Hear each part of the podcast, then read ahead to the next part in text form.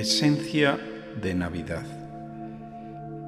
En aquel tiempo los pastores fueron corriendo a Belén y encontraron al niño acostado en el pesebre. Al verlo, contaron lo que se les había dicho de aquel niño. Todos se admiraban y María conservaba todas estas cosas meditándolas en su corazón. Se volvieron los pastores dando gloria y alabanza a Dios por todo. Cuando se cumplieron los ocho días para circuncidar al niño, le pusieron por nombre Jesús, tal y como se lo había dicho el ángel en sueños a José. Los evangelios no quieren hacer una biografía de Jesús, quieren ser buena noticia. Comienza diciendo este Evangelio en aquel tiempo. El emperador mandó hacer un censo y los pobres, como María y José, deben ir corriendo a cumplir la ley, aunque les incomode.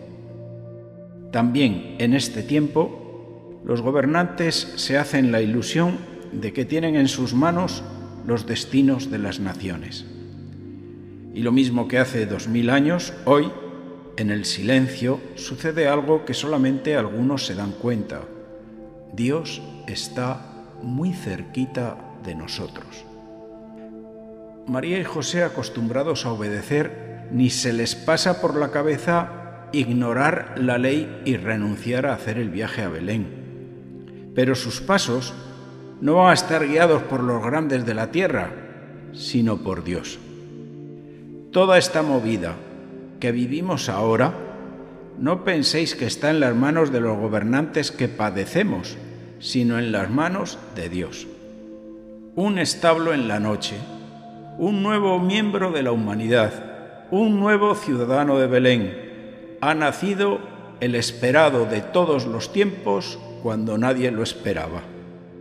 Este nacimiento va a dividir el mundo en antes y después. Mientras Herodes dormía en su palacio, como siempre, los pastores velaban esa noche de Navidad. Precisamente a los que están vigilantes es a quienes el Señor se desvela. La presencia de los ángeles los asusta, pero disipado el susto llega el gozo. ¿Cómo descubrieron que esta noticia era buena y gozosa para ellos?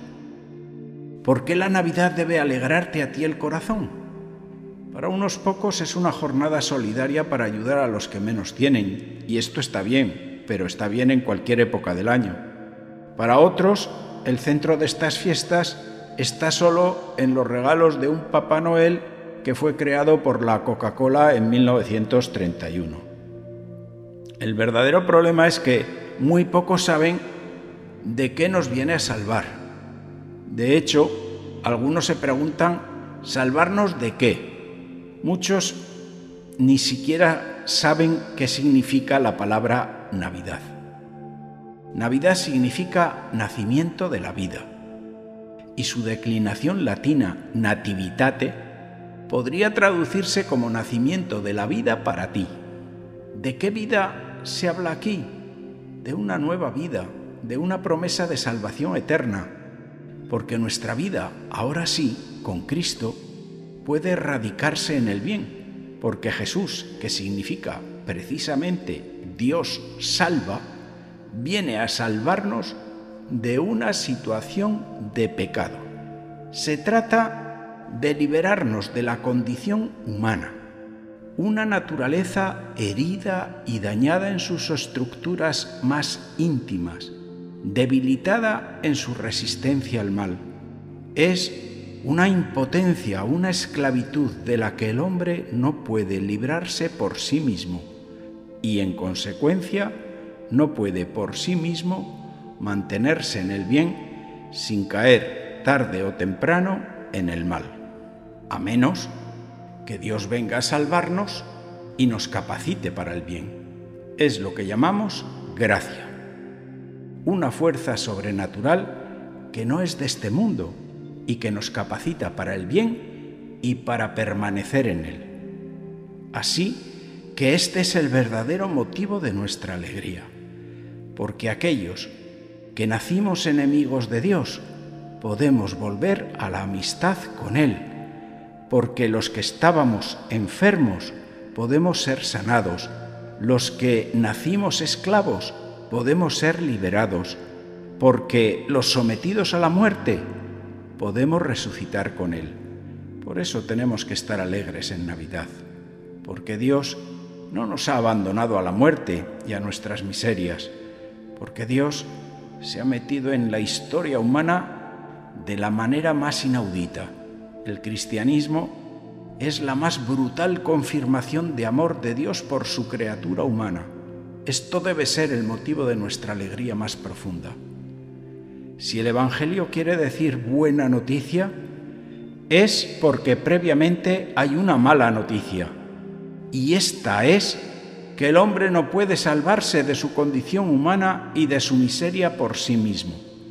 La reacción del hombre autosuficiente de hoy frente al auténtico espíritu cristiano de la Navidad se podría parecer a la de un joven sano de 20 años al que se le dijera, te regalamos un trasplante de corazón, pero tienes que hacerlo ahora. Sin lugar a dudas, rechazaría la oferta. El hombre moderno se considera sano. Ningún niño Dios tiene que venir a curarme de nada. En todo caso, para eso tengo al psicólogo o a la tecnología avanzada. Precisamente por eso, quizá, por haber olvidado el verdadero sentido de esta fiesta, muchos se sorprenden al vivir con tristeza y nostalgia estas fechas, sin entender qué es lo que les pasa.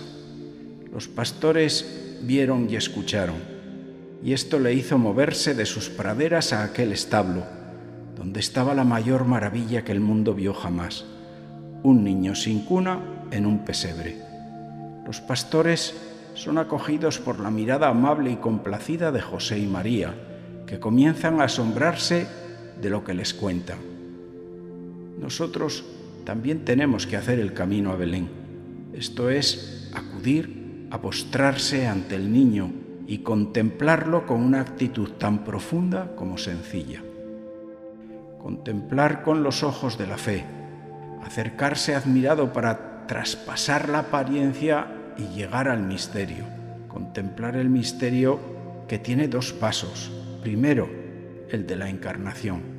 Dios, para acercarse a los hombres y salvarlos, se hace hombre.